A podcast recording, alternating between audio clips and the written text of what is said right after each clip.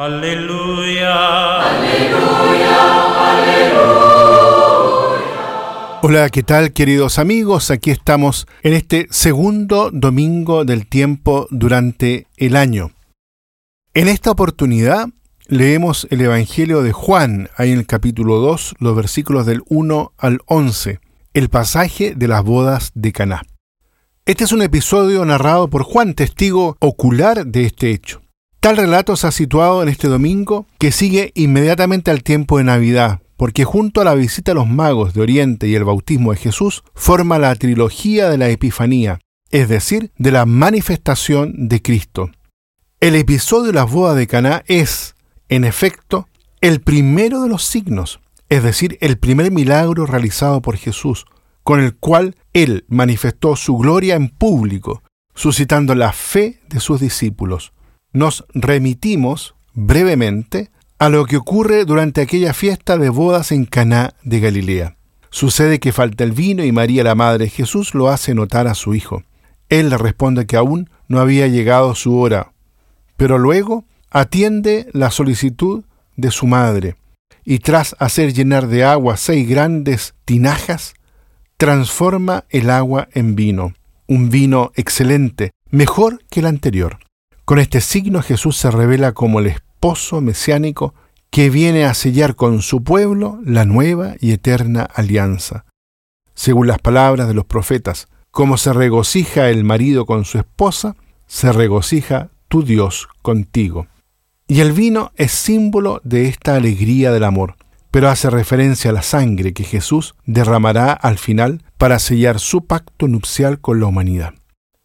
El contexto de un banquete de boda que Jesús eligió para su primer milagro nos lleva de inmediato al simbolismo matrimonial frecuente en el Antiguo Testamento para indicar la alianza entre Dios y su pueblo, y en el Nuevo Testamento para significar la unión de Cristo con la Iglesia. La presencia en Caná manifiesta además el proyecto de salvación por parte de Dios con respecto al matrimonio.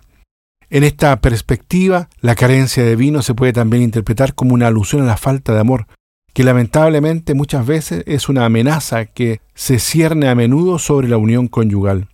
María pide a Jesús que intervenga en favor de todos los esposos, a quienes solo un amor fundado en Dios puede liberar de los peligros de la infidelidad, de la incomprensión y de las divisiones. La gracia del sacramento ofrece a los esposos esta fuerza superior de amor que puede robustecer su compromiso de fidelidad incluso en circunstancias complejas y difíciles. Según la interpretación de los autores cristianos, el milagro de Caná encierra además un profundo significado eucarístico. Al realizarlo en la proximidad de la solemnidad de la Pascua judía, Jesús manifiesta cómo en la multiplicación de los panes la intención de preparar el verdadero banquete pascual, la Eucaristía. Probablemente ese deseo en las bodas de Caná queda subrayado aún más por la presencia del vino que alude a la sangre de la nueva alianza y por el contexto de un banquete. De este modo, María, después de estar en el origen de la presencia de Jesús en la fiesta, consigue el milagro del vino nuevo que prefigura la Eucaristía, signo supremo de la presencia de su Hijo resucitado entre los discípulos. Al final de la narración del primer milagro de Jesús, que hizo posible la fe firme de la Madre del Señor en su Hijo Divino, el evangelista Juan concluye, sus discípulos creyeron en él. En Caná María comienza el camino de la fe de la Iglesia, precediendo a los discípulos y orientando hacia Cristo la atención de los sirvientes. La Iglesia es la esposa de Cristo, quien la hace santa y bella con su gracia. Sin embargo, esta esposa formada por seres humanos siempre necesita de purificación. Quizás una de las culpas más graves que desfigura el rostro de la iglesia en cuanto esposa es aquella que atenta contra su unidad visible. Pensemos en particular en las divisiones históricas que han separado a los cristianos y que aún no logran ser superadas. El amor de Dios, como es sabido, es uno de los temas preferidos en toda la literatura mística es de los desposorios del alma con Dios. Sin embargo, la Biblia no reconoce otra esposa del Señor que no sea el pueblo elegido. A este pueblo Israel dirige su palabra y envía sus mensajeros, porque ese es el amor de Dios. Como se puede contraer su alianza Y lo que hemos llamado revelación bien podría llamarse también declaración de amor de Dios a su pueblo. La historia de la salvación es, por tanto, una historia de amor. Aunque no exactamente un idilio entre Dios y su pueblo, en esta historia hay infidelidades, pero el amor de Dios es más fuerte que las infidelidades del pueblo de Israel. Hay en ella reconciliaciones, renovaciones de la alianza rota. A veces la esposa recibe el nombre de abandonada, otras veces mi favorita.